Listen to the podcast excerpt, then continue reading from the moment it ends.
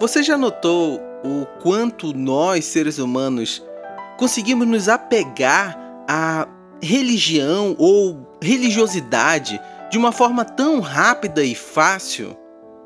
Como parece que procuramos um sistema de ritos, um, uma formalidade para dizer que estamos fazendo o que Deus quer ou suprir uma necessidade interior que parece que a religiosidade funciona muito bem.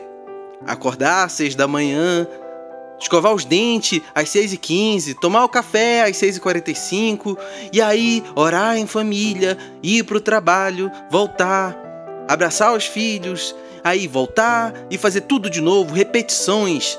E aí, quando chega no final de semana, nós queremos uma igreja que faça todos os ritos religiosos para que possamos estar bem, em vez de notar a presença de Deus em cada lugar, preferimos a religiosidade. E acredite, esse esse momento que eu estou aqui refletindo junto com você, eu não tenho nem mesmo um roteiro porque eu não quero que esse áudio, esse podcast que está aqui sendo gravado, ele de alguma forma seja é, persuadido pela minha religiosidade também. Porque nós, seres humanos, somos dotados dessa capacidade de voltar ao religioso, de buscar Deus num molde, num quadrado, num formato ideal que nós idealizamos e queremos que Deus se encaixe naquele padrão que eu crio. Talvez você não me conhece, eu me chamo Gedrian e eu, eu quero bater esse papo com você de uma forma muito espontânea.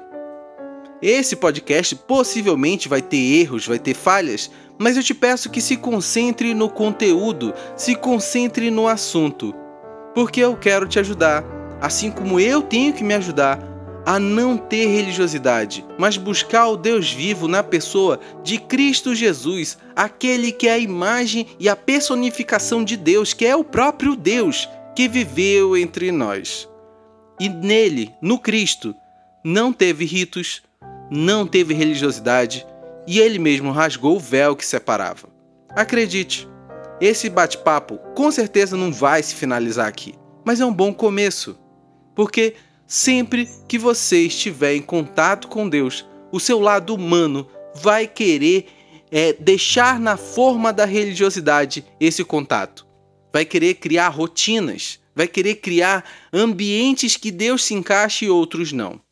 Por isso mesmo, muitas pessoas se acham em contato com Deus na igreja e esquecem que Ele é presente em todos os lugares, porque o nosso rito religioso nos ensinou a isso.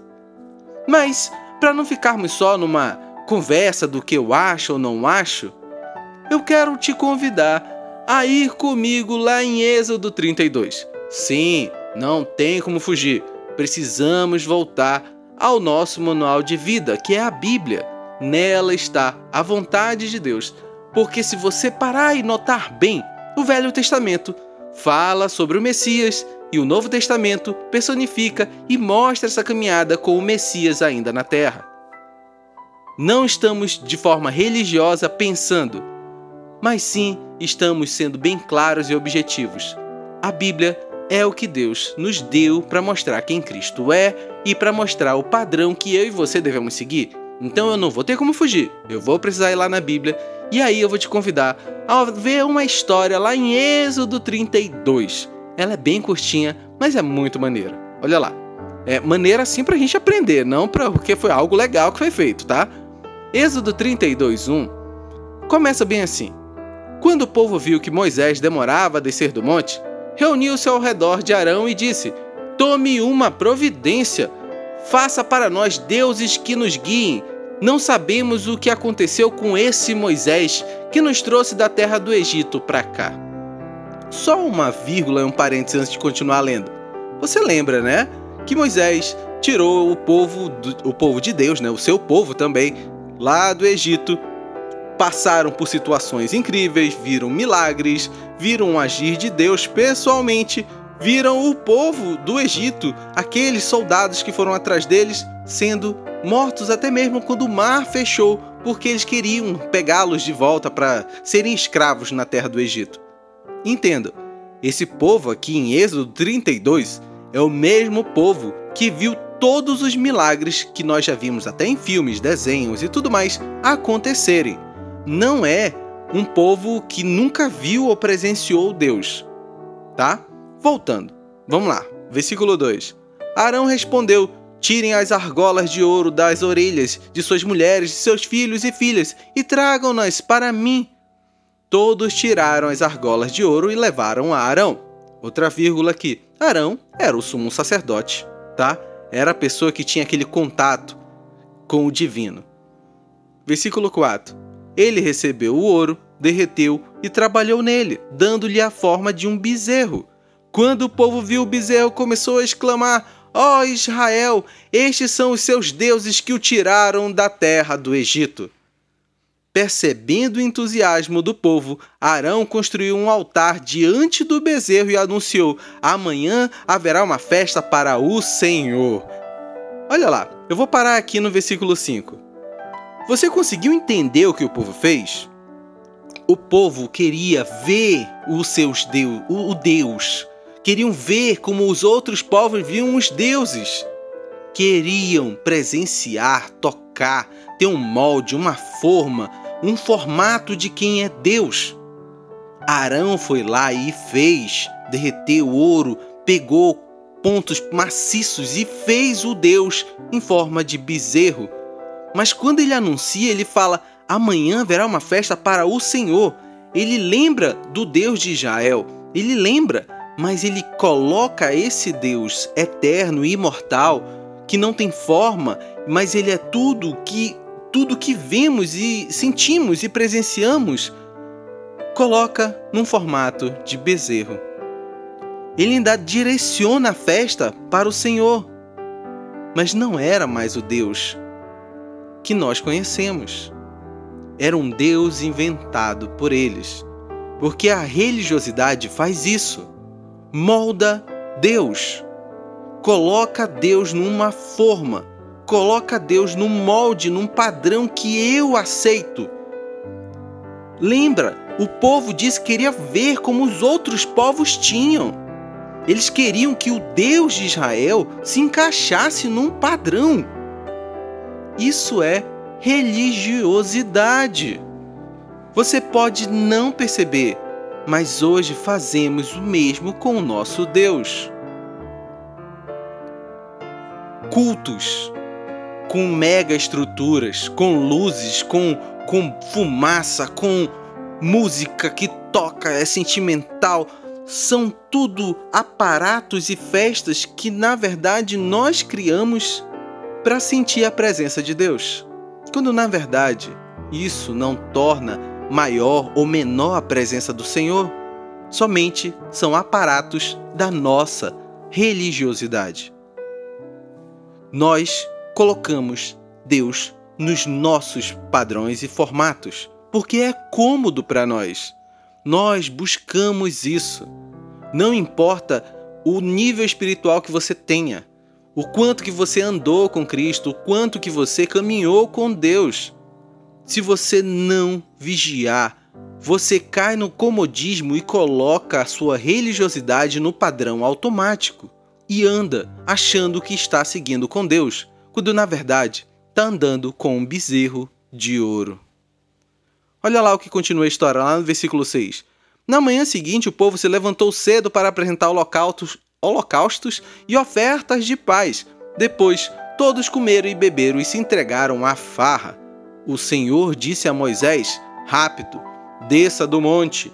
Seu povo que você tirou do, da terra do Egito se corrompeu. Observe ele, eles se corrompem de uma forma que ainda estão achando que estão celebrando ao Deus, o Deus de Israel. Aquele mesmo Deus fez os milagres.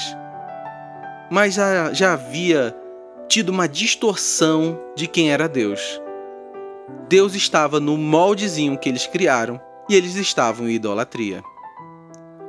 E muitas vezes nós permitimos esse tipo de vida que nos distancia de Deus mesmo dentro de igrejas, dentro de grupos de oração, dentro de ambientes religiosos diversos, nós permitimos a religiosidade nos afastar de Deus porque nós colocamos um Deus falso no lugar. Colocamos um Deus que permite o, é, fazermos o que quisermos. Permitimos um Deus que aprova tudo o que pensamos, quando na verdade estamos distantes de Deus. Tome muito cuidado. Se examine, verifique. Quem você está seguindo? É o Deus que é o mesmo Deus que é o mesmo ontem, hoje e sempre? É o mesmo Deus que foi personificado em Cristo Jesus? É o Cristo que foi até aquela cruz e morreu por nossos pecados? É o mesmo Cristo que se abaixava para conversar com as crianças quando elas não eram contadas como gente? Era o mesmo Deus que tratou mulheres com igualdade, porque devem e são iguais, mas a sociedade colocou elas num padrão ou num patamar menor, porque é isso que a sociedade sempre fez, fez diferenciações, colocou pessoas com um padrão menor, maior. Não esqueça que não faz muito tempo ainda tínhamos leprosários, que colocávamos pessoas com doenças de pele distante colocávamos pessoas que não se encaixavam na nossa sociedade limpinha, bonitinha, ou que não tínhamos um remédio para curá-los, distante da nossa vista. Socialmente não evoluímos tanto assim. Não esqueça quem foi Cristo. Talvez, ou com muita certeza, tem muita coisa acontecendo ao nosso redor que Jesus Cristo não aprova. Não é a minha a sua religiosidade, não é a minha a sua religião que podem determinar se é certo ou errado, mas sim você e eu termos o olhar como Cristo tinha. Eu torço que esse podcast seja um pequeno, uma pequena fagulha de eu posso ou não estar olhando e vivendo de forma religiosa. É importante esse bate-papo. O meio evangélico cresceu muito no Brasil, mas se tornou um rótulo, não uma forma de viver. Assistimos barbaridades na TV, ouvimos coisas fora do comum no, nos telejornais e lemos coisas que são bizarras, feitas por pessoas que se dizem cristãs, mas que na verdade elas vivem ritos religiosos se acomodaram em formas religiosas de viver, mas nunca seguiram o Senhor Jesus. Que não seja eu e você a nos acomodarmos na religiosidade. Eu te convido comigo a, a sondar-se por dentro e viver uma vida como Cristo viveu. Esse podcast, ele é para você e é para mim um passo diante de vários passos que precisamos tomar na nossa fé com Deus. Eu espero que tenha sido edificante para você. Para mais podcasts, chega aqui comigo, tá?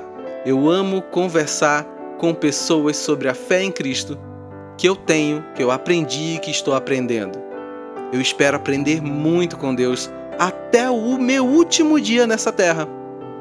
E eu espero viver essa fé sem religiosidade, amando o Senhor Jesus. Um grande abraço para você, Deus te abençoe. Obrigado pelo tempo que passamos juntos e até o próximo podcast.